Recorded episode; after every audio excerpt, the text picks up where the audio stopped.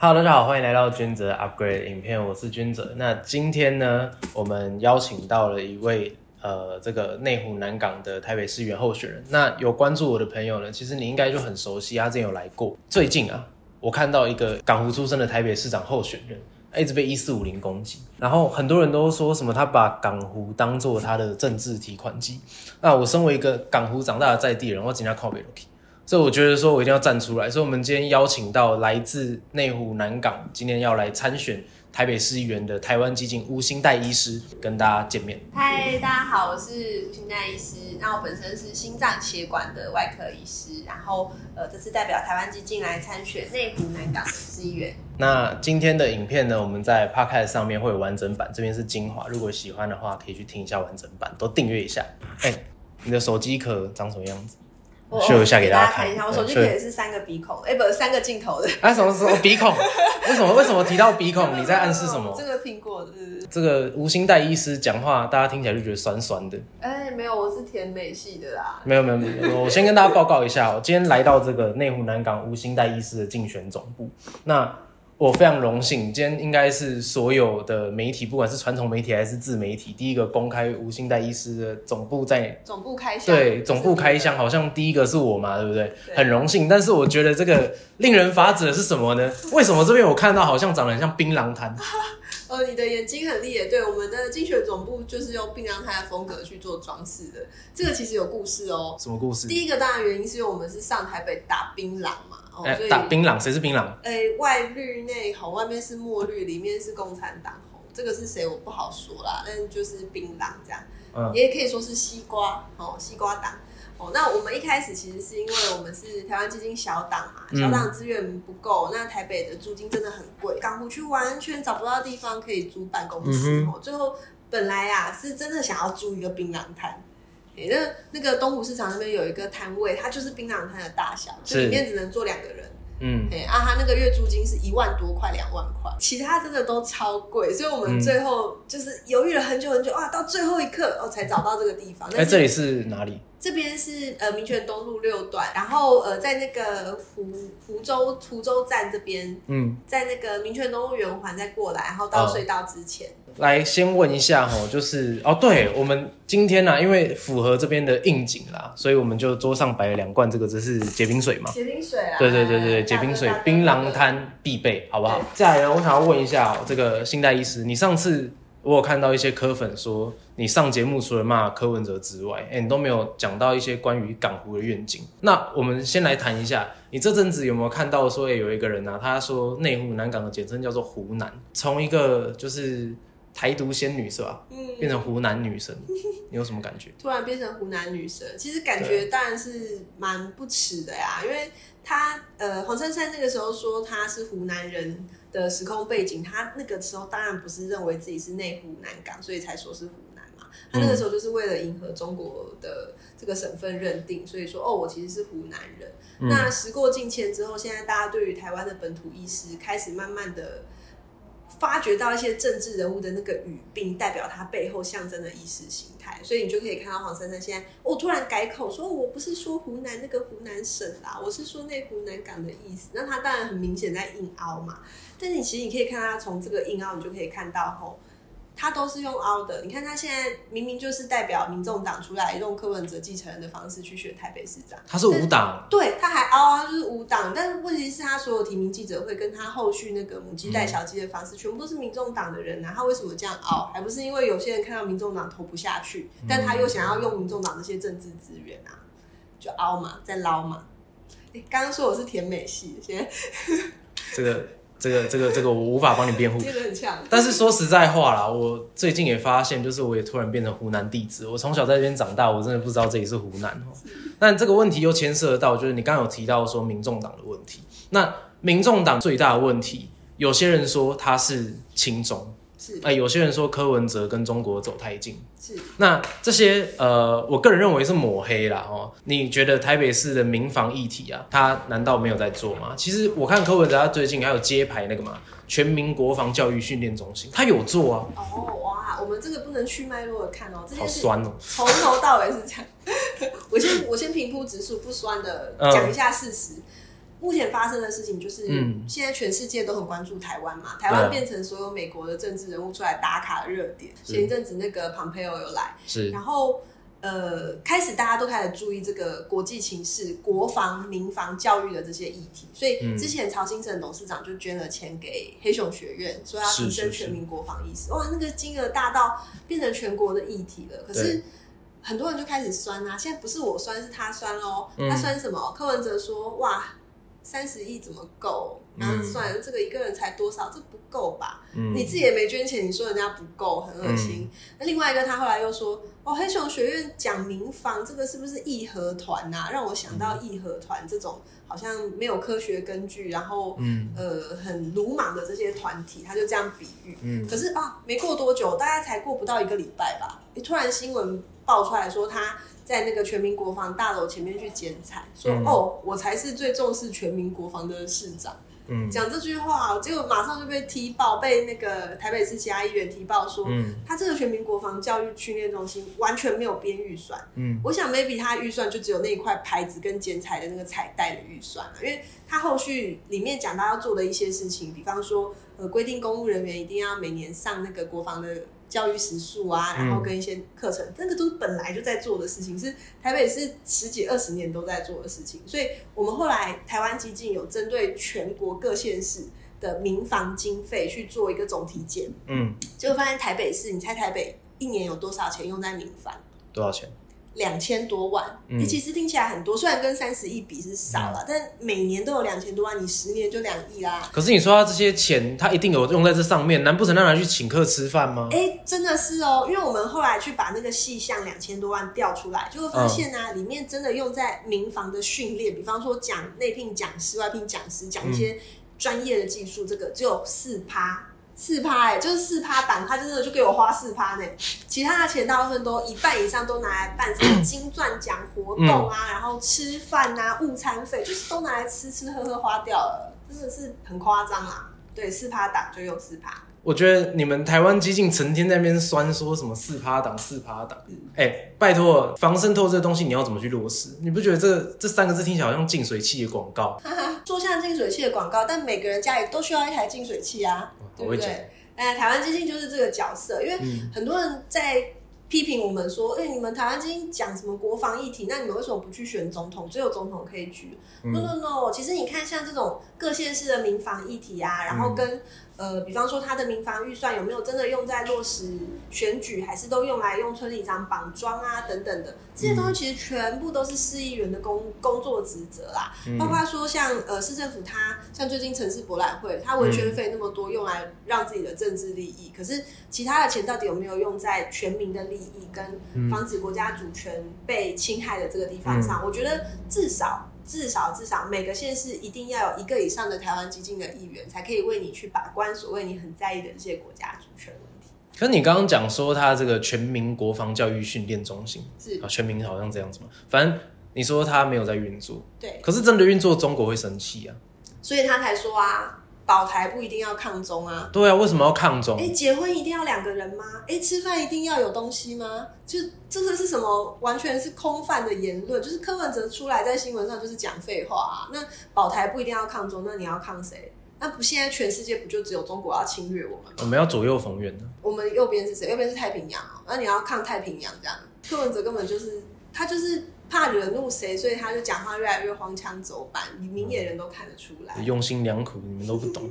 但是除了这些国际的议题之外啊，我们看到的是长照议题，柯文哲在这八年也做得很好嗯 有吗？啊，有啦，很好啊。做了什么？敬老金拿掉，老人都从轮椅上跳起来。哦，真的呢，复健复健，让老人心肺复健这样。对啊，那不然你说一下，如果你当选，你要怎么推动内湖南港的长照？政策？因为我本身其实就是医师啊，所以其实我对医疗、长照这些议题比较理解。那台湾基金全党的政策，其实我们是希望可以促轻盈共照，跟呃现在是长照二点零嘛，我们希望可以甚至进步到长照三点零。因为其实有很多退休的老人家，他刚退休，他其实还是有非常多的劳动力，只是他会需要更多的弹性，更更多的时间来去。呃，过他退休之后的一些想过的生活，那有没有办法好好的使用这些劳动力？比方说，让可能六十几岁、七十岁的老人家，他有受过比较好的训练，可以来当居家托育保姆，或者是甚至是跟这些幼照的机构来去合作，让他们可以照顾小朋友啊这些的轻盈共照，这是我们希望推的。那回到柯文哲这件事情哦，其实他把长照的那个敬老金拿掉，一开始是一个。一开始其实他是他下面幕僚一个蛮好的建议，因为那个幕僚其实有想要把长照金拿来做一些其他的更好的运用，比方说帮老人家做健康检查等等的。一开始最好用意是这样，可是其实我们听那个北市。联医的医师们分享啊，后来其实这些钱根本他们就没有拿到，但他们还是做了非常多民众党选举期间要去做的健康检查，嗯，所以变成说他一开始打的很好听的招牌，可是后续都没有落实，那其实老人家还是没有被照顾到啊。那可是照你这样子讲，你是不是台北市长的候选人？你应该要支持黄珊珊？为什么？因为他是港湖的议员呐，内湖南港其实有很大的比例是长辈。那黄珊珊当市长，他一定可以延续他当议员的时候的一些政策，然后就对啊，为台北市民，尤其是内湖南港的长辈来做福利的争取嘛。其实你可以看哦。那个君总问你，你看黄珊珊，她已经当副市长当了一阵子了吧？嗯，她有没有什么之前当港湖议员在延续的政策有推动的？说不定大家没看到而已。对，他之前明细线讲了几年，他在议会咨询柯文哲还讲的很好听，说：“哎，柯市长，你要是明细线再不让我们过，我每天去敲捷运局局长的门哦，嗯，一定要过哦。”柯文哲还说：“好，我们一定会过。”哎，结果后来唯一过的只有黄珊珊升官了，嗯，明细线到现在还是没有动嘛。那其实他讲的一开始都一直是一样的。你不可能说他如果变了市长之后，一切就会有改变，其实是不会的。而且过去其实，在台北市的这些防疫政策跟医疗政策啊，我们其实接获到非常多医疗人员反映后，其实就是这种基层的同诊跟沟通不良，所以导致说过去在防疫的时候有很多，比方说像那个好心肝的疫苗变的事件，哦，或者是说像华南市场明明就已经爆发了，可是却还一直没有进行普筛或是进行管控，这些都是沟通失良的问题。那医疗议题常常你慢个三天，因为黄珊珊不是医疗人员，然后卫生局局长又没有出来处理，嗯，所以这种事情你只要慢个三天，它整个爆发的程度损伤你是无法去估计的，那个都很严重的。哎，你说黄珊珊不是医疗人员，可是我们的市长是医疗人员呢？对啊，那对啊，那他应该很了解啊。他很了解，却没有处理，你不觉得更坏吗？他这个一定是大家不听他的 哦，是，对啊，因为我们刚刚提到医疗嘛，那接下来想要问一下新代医师哦，台北市的医疗量能呢，一直都是满载的状态吧？是，对，那因为前阵子疫情高峰嘛，那我们看到的是，就是连内湖南港，就是南港区的中校医院，那时候都有医疗量能不够的状况，很多就是 PCR 都塞车，是对，那这个部分你觉不觉得就是就是中央在卡科啊？哦，我觉得是科在卡医耶。因为真的是这样，台北市是一个医疗资源跟其他县市相比多很多倍的地方。我们去统计哦，就是。呃，各县市的医师一个医师要看多少的人口？嗯，台北市比其他县市有多到甚至两倍以上。哎，意思就是说医生不可能不够，一定是够的。可是为什么在疫情紧绷的期间，还有这么多人会反映说他找不到医生看病，或者是病床卡关，然后什么 PCR 卡关这些，其实都是因为那个卫生局没有扮演好协调跟动员的角色。我举一个例子哦，就是呃，那个疫情刚开始确诊每天。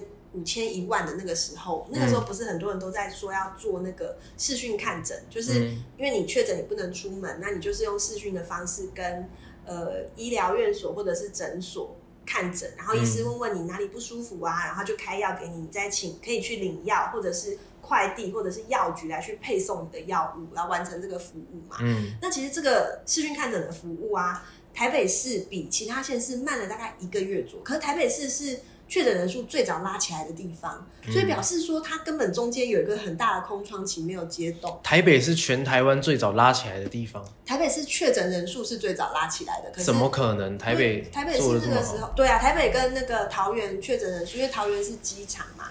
所以一开始就是几万人，那个时候是台北双北啊，北北桃是最多。可是我不相信阿北执政之下不可能把台北搞成这个样子。都有数据啊，不可能都有数据，我查给你。而且不仅是确诊人数，北北桃最高哦。嗯，北北桃里面死亡人数最高的是高是台北。你看台北那么多医生，结果确诊的人数里面死亡率最高还是台北，就是很明显是有问题。那这个问题不是医疗不够，是分配不均。那分配是政府的责任啊，分配是政府的责任，对啊，中央政府啊。中央政府没办法去协调台北市自己里面的事情啊。所以好，那那那那我们不要讲那么多。你你身为一个医疗专业的人员，是对不对？你身为一个外科医师是，那你觉得你要怎么来推动我们的医护，就是可以得到完善的一个分配，然后让每个人在台北市都可以有很好的医疗照顾？好，我首先第一个，我认为要追追求那个医疗人员的劳动权，特别是北市联医，因为你看北市联医是台北市立旗下唯一卫生局叫得动的医院，可是它下面的人，你看他们已经出来抗议多少次了，嗯然后他们的三节奖金被扣，薪水被扣，人口流失，那个真的太严重了。那后续其实都是因为台北市有很多可以做但没有做的。首先第一个哈，我认为应该要增加卫生局的横向连接，就是嗯比方说医疗人员如果在前线防疫上有遇到随时有状况，其实卫生局必须要很快的去反应。就像好心肝那个 Ben 事件啊，它其实疫苗会一开始被少数有心的诊所把持着，然后让一些权贵先达到，其实也是因为卫生局这边的督导跟分配没有那么严格的关系，所以才后续有操作空间。这第一个。第二个呢，其实北市联医它其实有一个公立医院的条款，它其实是可以让这个医疗人员的奖励金本来收入是八成五，可以提升到九成甚至更多的。嗯，所以其实医疗人员的收入稍微好一点，那你在保障他的工作量不会到非常多，那北市联医他这个员工一直大出走的状况就会慢慢改善。嗯，那人口够多了之后啊，我们再合理的分配他的防疫业务，不要把所有事情都丢到北市联医身上，让台北其他的一些诊所医师有办法来负担一些社区的防疫工作，这个会是最好的解放。其实我们刚刚在前面有提到南港的中校医院，它也是是北市联医的其中一种对其中一个其中一间的分院。那那个时候，其实因为我自己当时也有确诊，然后那时候 PCR 现场啊，说实在话，以我个人经验，几乎排不到。对，就是你在那边是塞车，后来又用了什么车来速？那车来速是哪里先做的呢？大家知道吗？你以为是台北吗？不对哦，车来速先做的是高雄，对，是陈其迈先做的。然后陈其迈做的时候，柯市长就说啊，北市哎、就是台北市的这个医疗量能不够，中央害的，所以我发明了一个车来速，我好棒。所以我其实特别想要问你，是因为觉得说，哎、如果有一个议员是医疗背景的话，是不是可以我们从根本来去解决这件事情？台北呃，全台湾目前有二十三家医学中心，里面有十家都在台北市。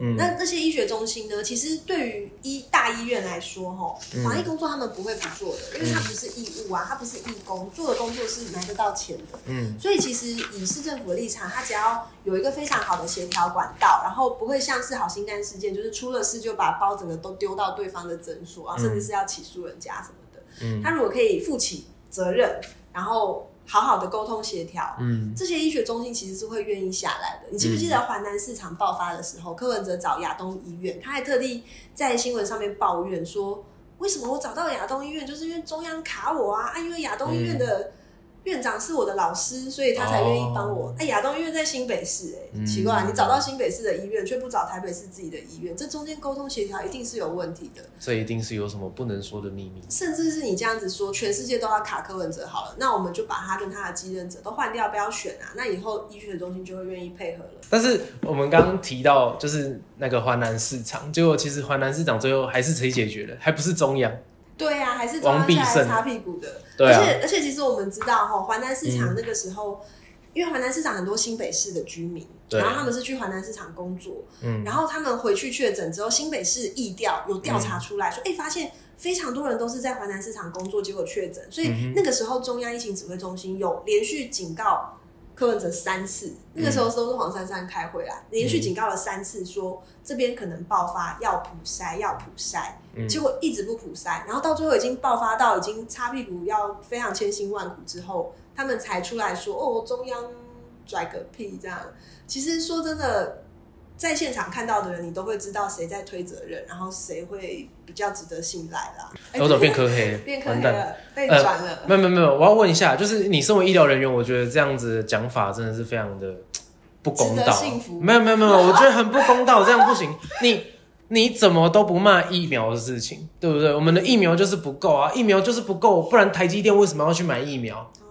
对啊，你就是就是疫苗不够，台积电才要去买啊！啊，你怎么都不骂？你是不是不敢骂民进党？我跟你说，你听我说，医疗人员才更知道医疗的事情。最近开嗯始台北市长选举，大家在骂疫疫苗，骂成一团嘛。嗯那我都会被记者问啊，所以我还特地去找了各大的医疗人员的平台，嗯没有人在意现在的医疗，因为你在医疗上站着第一个，你有医疗专业知识，你会知道的是，反正疫情来，你就是要打疫苗。那嗯这几项疫苗，它只要通过各大政府的认可之后，其实它的安全度跟保护力，它不会差到很多。你八成五跟九成会差到那么多吗？嗯所以以医疗人员，如果除非是那种真的被政治搞坏脑袋的医疗人员的立场，基本上都是排到疫苗就去打，不要挑疫苗，除非你真的有特殊的免疫疾病或是心脏病，嗯那个可能可以咨询医师。可是我们以医疗人员立场吼，当时唯一会吵的就只有凹医疗人员打疫苗凹的太严厉了，或者是分配不均，像台北。台北市是有很多一线的医疗人员哦、我们那个时候排是最前面嘛，可是很多医生找不到地方打，结果最后要排到新北市去。嗯，我们那时候医疗社群里面，很多医生在问说，台北还有哪里可以打？结果到处的人都说来新北比较快。你那时候自己在第一线，就是疫苗还就是还没有像现在这么充足的时候，然后那个时候疫情不是刚爆发，对你，自己在第一线，你会不会很担心染疫？因为你自己有小朋友，你会不会担心染疫回家之后传染给小朋友？那个时候的气氛其实很低迷耶。那个时候很多医师是，比方感染科啊或什么前线的医师，他们有一段时间是没有很多医生没有回家，不回家，他们就是去，然后回去就是去那种防疫旅馆或什么住。那我那时候印象很深刻，因为呃好像是五月还是六月才开始爆发，嗯可是三四月就开始打疫苗了。然后因为我常常那个时候也还没有要选嘛，可是那个时候常常医疗新闻会有记者问我，就连续有一天有两三个记者同时问我打疫苗了没。嗯然后那个时候疫情没爆发，所以我还没打，我又不太喜欢打针，所以我就有一点在逃避。可是你不太喜欢打针因为，我会我怕痛啊。你平常在帮人家 开刀，然后你不喜欢打针因为针，痛的不是我啊，所以我很怕痛啊。然后，嗯然后连续两个记者问完我之后，我就哎、被好像有被提醒到，嗯我当天就去打。那因为那个时候真的都没有人敢打，所以我一有打的念头，我去排，马上就打到了。你那个时候打什么？我打我前面两针 A Z，后面是莫德纳，哦就是排到什么打什么。可是过了不到一个月左右，疫情爆发就开始狂抢。嗯那那个时候抢的时候，医疗人员会觉得很没什么好吵，跟有点空虚的，是因为我们都已经看到了成堆的疫苗堆在那边，大家不愿意打的场景，所以我们可以理解为什么政府没有买很多疫苗放在那边，因为大家不打就是丢掉。所以我认为，以目政府当然不可能说百分之百做的完美，嗯可是第一个我认为是政府疫苗到现在是已经够，那就够了。其实疫苗不是一个真的要百分之百紧急的东西嘛，你还没打到，你如果担心，你其实就是先小心减少铺路源就好。第二个呢，我认为政府投资高端疫苗是正确的，嗯因为其实我们已经看到很多国家的经验。你看日本哦，日本当初他们人口两亿嘛，他们买了超多好几亿的疫苗，最后还到处送来送去。可是他们同样投资自己国产疫苗，投资了两三千亿以上。你你居然觉得投资高端是正确的？高端这种高端这种疫苗到现在没有人要承认。你看打高端，害我们没有办法出国去玩。我自己打三剂高端都没有都没有办法去日本玩。哎呦，三高战士！对我三高战士我都没有办法，你打完有没有不舒服？我没有。哎，所以嘛，高端副作用少啊，所以呃，我我坦白说吼，台湾的生技产业发展嗯可能跟美国可能还会有比较空间，但比中国是好上千万倍的。所以当时只要你看到有政治人物说我们应该采购科兴疫苗，可是却说高端有问题、不能出国的，那些人他不是站在真的民众利益去发言，因为这个相比之下太差太多。科兴现在也不能去日本啊，结果没有人在骂科兴，对不对？那高端疫苗是这样，其实我有认识非常优秀的医师，儿科医师啊、感染科医师都有，是在高端工作，所以他们对于这个疫苗的免疫数据啊那些的研究，就是照一般国际上认证的标准去做啦。那很多人去批评说，为什么第三期还没出来，还没出来？说真的，那个时间的长短，我认为是可以去追，去追，去希望政府赶快公布，赶快出来。可是你说它没有效，或者是它背后一定有鬼或什么，这个我认为是没有的。真的吗？真的，你都打三支了。哦，但是高端有一个副作用，是会饿。啊。我可以提供一个那个行内的，也不算秘密啦，就是嗯呃，高端里面的员工都是自己打高端，他们对自己的产品是很有信心的。所以我我同时也因为我就真的朋友上有认识高端的医师啊，这些生技产业的人，然后我也去看过高端里面的工工厂，然后看过一些他们后来发展的一些历史。说真的，高端。不只是在武汉肺炎疫苗上面做的还不错，他们之后比方说肠病毒疫苗这些后续的一些疾病，我觉得高端大有可为啊。所以，哎，但我是没有在玩股票啦，但我对他们是蛮有信心。哎，买买高端的好像都是骂高端，好像可以。对啊，我记得严宽很有买高端疫苗哦，不像那个韩国瑜买合一生技的，现在卖不好。好 好那样。呃，那我们前面有提到，就是黄珊珊她会把港湖当做提款机，是有些人这样觉得啦。这个发言很没有是非，我不认同。但是我想来问一下新代医师，那如果是你，你要怎么推动港湖的特色？就是柯市长他在他任内有做很多事，譬如说像瓶盖工厂。哦，讲到这个关键字，我就气翻天哎！干嘛要气？瓶盖工厂做的这么好？哦，OK。坦白说，港湖地区是一个本来自身的条件就，我觉得港湖地区哇，用女生比较好像太老套，好像那种老。那你可以用男生比，那种男生比较就像君哲一样，就是一个哇，那很优秀，老少咸宜这样。没有啊，就是港湖地区它其实有非常多自身的优点啊，嗯。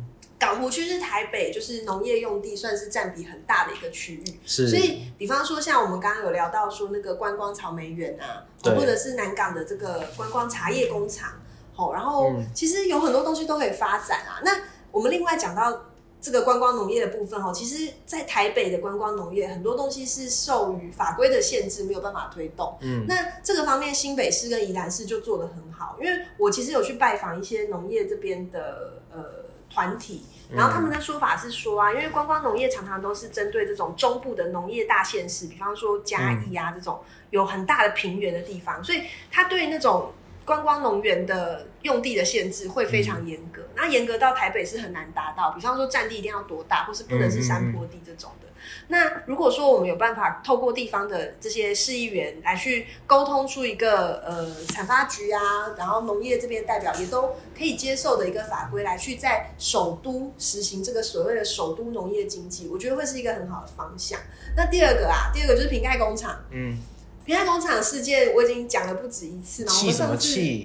我们上次有讲到，对不对？就是瓶盖工厂吼，它这个完全是行政怠惰啦，就是。因为南港那个谁行政怠惰？当然是柯文哲啊，就产发局啊。因为那个瓶盖工厂的那个三铁公购一走出来，大概五十公尺就是瓶盖工厂。那因为他产产发局其实有特别一个专员是在负责瓶盖工厂。可是，在瓶盖工厂开始开张，然后到疫情面临到疫情，然后甚至到后来疫情慢慢趋缓，人潮开始复出之后，我们受到的投诉就是里面去进驻的这些青年商家。都完全没有政府去关心他们，去呃，比方说问他们说防疫期间需不需要一些房租的减免啊，或者是说来跟市政府配合办一些活动，让人潮拉起来，都完全没有。所以你可以看到那些青年商家一开始是满怀着希望，觉得哇，我可以把我目前有的一些成果带来台北，展示给全国首都的人看，哦，让大家把这边当成一个观光的美好的想象。他们也同时投资了很多，他光是花在装潢就花了一千万以上。你可以想象一个咖啡店装潢花一千万吗？他是真的把这个地方当成他希望可以长久在这边经营的一个很骄傲的作品。对啊，这样很好啊。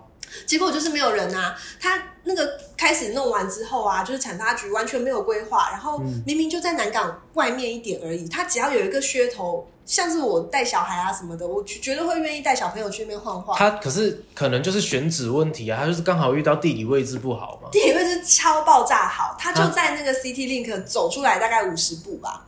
就到了，而且周围也、也，你就是太阳根本也不会，因为那个地方就可以吹冷气啊。然后那个地方它也没有很多高楼挡住它，它就是一个、呃矮矮看起来很，本来在柯文哲把它拆掉之前，嗯那个瓶盖工厂是一个很有古迹，上面还有一个老树，嗯老树盘根错节，然后上面还有很多那个涂鸦艺术家把它装饰的，就是很有很有文化气息的地方。你刚刚讲 CT Link，可是大家会去逛百货公司啊，大家才不会去那边，那个就是不小心出错嘛。你看，哎、我们讲地理位置，我们要看的是交通，那地方交通友好吗？超方便，因为那个地方有台铁、有捷运、有高铁，所以连各外县市的人都可以去那边看的。啊、没话好，讲了。那你要怎么样推动港湖的观光？如果你今天真的成功的当选内湖南港的市议员，其实因为我经营粉砖，我粉砖现在有七万多个人嘛，那经营粉砖还没有选举以来啊，其实我就已经有会跟一些商家配合，比方说呃台南的那个麻豆柚子节，我们去嗯。promote 它的观光啊，嗯。或者是一些在地的自己研发的商家，像台台南有一个很有趣，它是把那个菱角的壳。拿来再制，然后做成那种扩香啊，或者是一些嗯除臭东西。所以其实我是有推广这类东西的经验。那我觉得港湖区最需要的其实是保留自己在地的特色，比方说嗯观光茶叶工厂，嗯它怎么可以那么少人去？茶叶是多有趣，其实是一个像之前茶经那么红，对不对？嗯所以其实有很多东西都是。不仅有当地的文化底蕴，而且也可以，因为现在都是说在越在地越国际嘛，所以嗯这些东西其实都是可以跟国际接轨来去呃呈现在这个世界上。嗯那像君哲，你刚刚说我在 CT Link 会想要逛百货公司，对啊所以我们不需要在一个百货公司在 CT Link 外面的。所以我们最不应该做的就是把瓶盖工厂弄得像是百货公司或是成品的那种文创小物而已的常设展。你你你不能这样讲，因为柯文哲他的做事方式就是他喜欢把所有东西变成百货公司。大巨蛋，我没说你说的，但是 但是这个是他的特色，他的做事方式，对不对？那好，没关系，我们不要你。想的还要有料。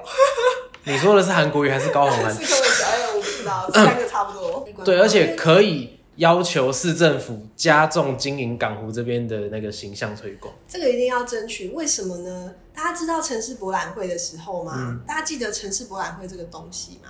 台北办的城市博览会，然后他们城市博览会其实有一个类似大地跑官的游戏，嗯，你知道吗？不知道，我没有去，根本没有人知道，因为进去里面我就会看到柯文哲，听到柯文哲的声音。看到超多他的游行立牌，我看了都对啊，都没食欲了。他那个就是有一个很大的跑关游戏，就是你可以在整个台北去做跑关，然后结果呢，这些跑关的景点每一个他都是找一个打工的人在那边守摊什么的，所以嗯很常变成他那个 QR code 扫出来是叫你到这边，结果去了这边之后发现他那个东西指错位置，反正就是弄到最后也这是台北的特色啊！但最重要的是，它的闯关游戏里面每一区都有，就是没有港湖区。所以我真的不知道黄珊珊这个港湖在地的市议员升到副市长之后，到底是怎么为了港湖人在争取这边的观光跟争取这边的权益？因为连这种每一个区都有的东西，你都可以不小心漏掉港湖区。嗯，我真的，我真的是觉得至少基本的要有嘛，吼，不然你都已经拿这边当提款机了，你还想要选市长？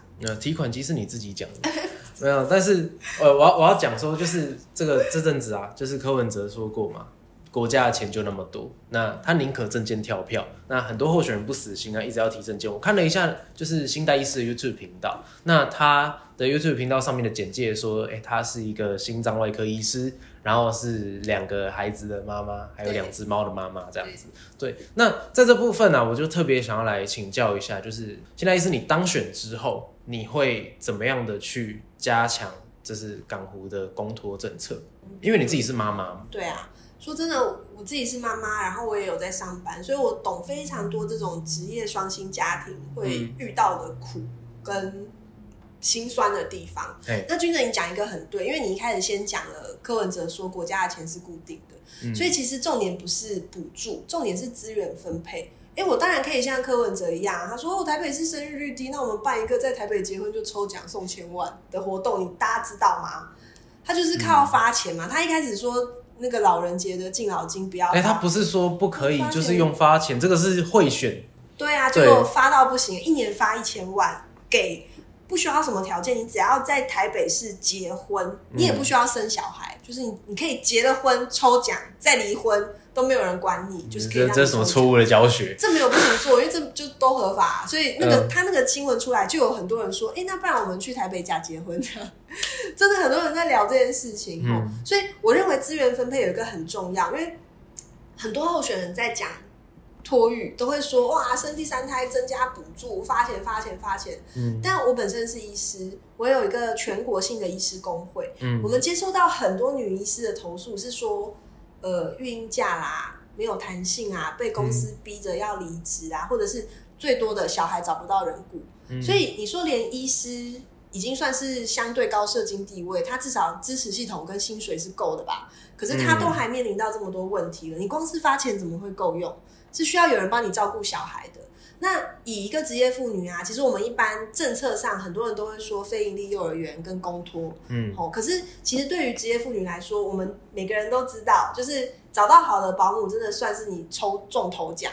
所以其实居家托育会是一个很重要的部分。嗯。可是对于很多人来说啊，居家托育有点像是政府管不到的事，因为嗯保姆就在自己家里带嘛，你给他钱。嗯。可是其实对于公部门来说，还有很多可以做的。嗯。第一个是居家托育的集合人力，以目前台北市来说啊，一个集合人力他要去集合六十个保姆，嗯。超多哎、就是六十个保姆，他要去看他家里面的环境适不适合小朋友，嗯。哦，那保姆的家里有没有会抽烟喝酒的，嗯。哦，然后疫情期间他可能还要帮这六十个保姆办理一些疫情的防疫补助等等。嗯所以其实这个人力是严重不足。那在严重不足的情况之下，你没有办法保证这些居家托育的场所都可以让爸爸妈妈安心。那我觉得安心感是一个很重大，会需要市民才可以放心把小孩放下来自己去工作的一个很大的用点。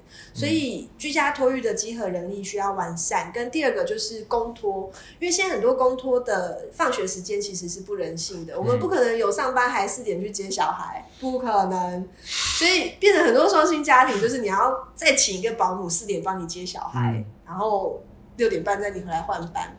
那其实很多县市它的公托是有这个课后托育的服务，嗯可是很多县市落实的不完全哈。嗯目前全国落实的比较完全，好像是好像是基隆市是百分之百，那其他很多都是学校会发一个问卷，问妈妈有没有课后托育的需求。可是妈妈如果勾有的话，老师就会说，呃，妈妈你要不要再考虑一下？我们能力不够，什么就是有点软训的帮人碰软钉子这样。嗯那如果是我当民意代表的话，我接下来会希望至少在港湖区的公托，可以把这个课后的弹性托育时间全部都调成百分之百，然后嗯让所有的双薪家庭的家长都可以很放心，不需要下班赶去接小孩，而且他们一定会有合格的人力去照顾。那他们会很放心把他们的小孩交给就是这些公托系统来去帮他们顾这样子。对，那其实我刚刚在听新大一直在讲哦，我有感觉到说他刚刚有一个很气愤的说，哎、不可能这样子。其实就感受得到说他真的自己有很想要去推动这件事情啊，真的很需要。因为因为有些人真的是你会觉得说啊，你推这个东西，可是你又没有感同身受。对啊，你没有感同身受，你怎么知道我们这些妈妈，或者是我们这些爸爸，我们现在现在要平等嘛？就是我们这些家长不知道你到底懂不懂我们需要的是什么。真的对，可是我刚问就是新代医师这个点，是因为我真的觉得今天这件事情，如果尤其又有两个小孩，然后两个小孩，你们知道会有什么问题吗？当两个小孩读的是不同阶段的时候，你在接送会更麻烦。超麻烦。就你譬如说小朋友小的在幼稚园，大的在国小，你要跑两个点。那最后我还有一个问题想要来问问医师哦，就是说，哎、你接下来就是已经下定决心，就是要为港湖服务了。是那你的竞选总部开幕的时间是什么时候？你有要就是要宣布你的竞总开幕吗？哦，有有有，哎、我可以把靳总开幕的图案 P 在，放在资讯栏，这样。现在是 YouTube，好，没问题。大家请参照资讯栏。我们在你你不能只有这句话，请用讲的好不好？我们在十月七号的晚上七点，嗯在八八婚宴会馆会举办我的靳总开幕活动。嗯那我们会有一些呃表演活动跟一些呃重要的。人物致辞会办在十月七号的这一场婚宴会馆。那重要人物致辞呢？我现在可以偷偷揭露一个吗？哎、有一个听说是台北市的大人物要来，是不是？哎、对啊，是是是？谁？就是柯文哲吗？哦，他如果来的话，也也是欢迎。你们有准备番茄还是准备什么鸡蛋？没没，我是说就是可以做好吃的东西。对对对对对，包夜的。哦，谁啦？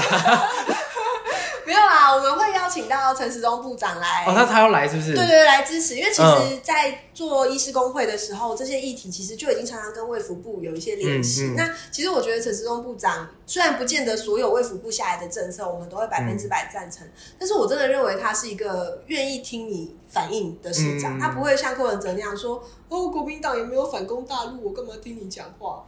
对他不会用这些很夸张、很不尊重别人的方式去把你的诉求给直接变掉。那这次有变掉，变掉，好心不对。好，继续。但是就很感谢那个陈时中部长愿意一起来参与我们的开幕活动，然后一起共襄盛举。以后为了医疗议题一起努力，这样。因为我常常有人在问说，呃，为什么要就是选吴兴代？那我觉得啦，这件事情要让他自己来讲。就是你觉得港湖的选民支持你，你跟别人不一样价值在哪里？呃，要跟大家说，我觉得港湖区的居民真的值得一个价值更坚定的选择。因为很多选民他们在看政党、在看政见的时候啊，他们会把国家主权、性别、托育这些议题，好像一个一个摆开来放在架子上，让你一个一个选。可是其实我的认为，跟台湾激进的主张呢，其实是以台湾为本土优先，这个是不是让你选择的？是你一定要有的价值。因为只有以台湾为本土优先的候选人，他才值得让大家托付，值得让大家选。所以，我我认为说。呃，台湾主权的这个部分是我们最坚定不可或缺的其中一个主张。那后续我刚刚跟君哲聊到，比方说医疗、托育、性别这些议题呢，则是以我这个人身为心脏外科医师，身为一个妈妈生了小孩，那同时也是一个女性，在我的人生历程中会跟大家很同情共感的部分。嗯，所以如果大家也会很认同我的。呃，个性我的主张跟你在乎的事情是跟我一样的话，那我就非常希望大家投给我，然后让我把大家心里面会担心的事情拿来好好的检视，好好的守护。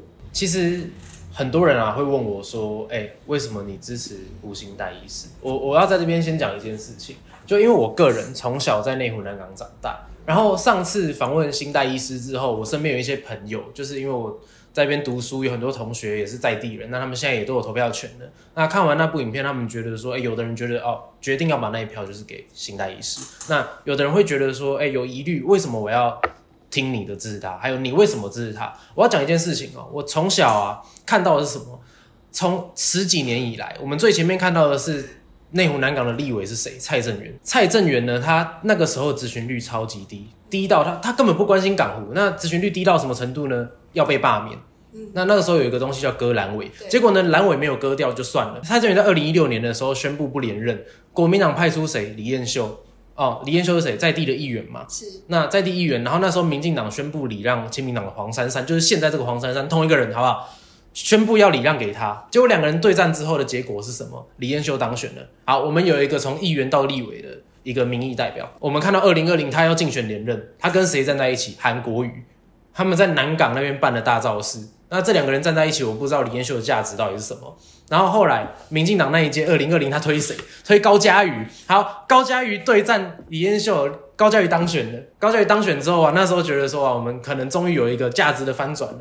哦，港湖的意识形态又不一样了。没有啊，没有不一样。我根本不知道现在港湖意识形态长什么样子。不，你知道为什么那么气？因为我觉得内湖南港一直在变，然后这件事情让我会觉得说。内湖南港一直以来都没有一个我们真的价值很坚定的选择。从蔡正元到现在这这种状况来讲，我不知道我们内湖南港要怎么样可以更好。你说这里有没有真的很在乎港湖的议员？我相信有，但是我觉得我们今天有一个新的声音，而且港湖一直以来都缺少的是一个医疗背景的台北市议员，所以。我想要在这边跟大家很明确讲，就是其他影片里面我可能都会哦，今天跟这个这个来宾聊一聊，跟那个来宾聊一聊。那他是参选哪一区，大家可以自行斟酌。我必须要讲哦，身为一个从小在港湖长大的年轻人，我要在这边说，内湖南港这一区，我就是唯一支持我们台湾激进的吴兴代医师。对，那也请大家好不好？就是年底的时候，十一月二十六号可以投新代医师一票。真的，这个价值坚定的选择，大家要把它送进台北市议会。嗯，我很相信，就是新代医师啊，他可以推动这个港湖的发展，然后促进医疗长照，推展观光，改善交通啦。最重要的是，他有提到说，台湾基进一个很重要的重点就是防渗透。对，刚刚听到君的真情流露，对我真的很不爽，害我感动了一下。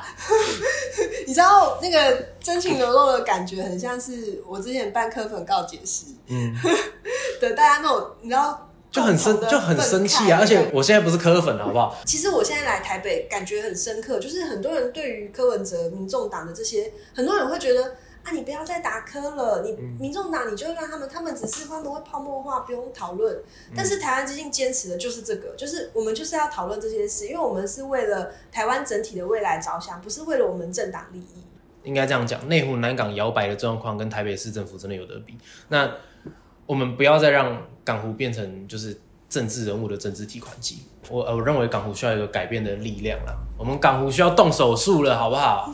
对，我们港湖需要动手术，然后要做清创。交给我，蛮会的。对对对，那请大家就是跟我一样，唯一支持内湖南港无心带仪式。那我们今天影片就到这边。如果你喜欢影片的话，我们可以在 Podcast 上面听到完整版。那这边是精华。那我们就是非常谢谢新代医师今天来到现场。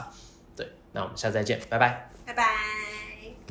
世界停止转动，太阳要坠落，才发现它早已不在身后。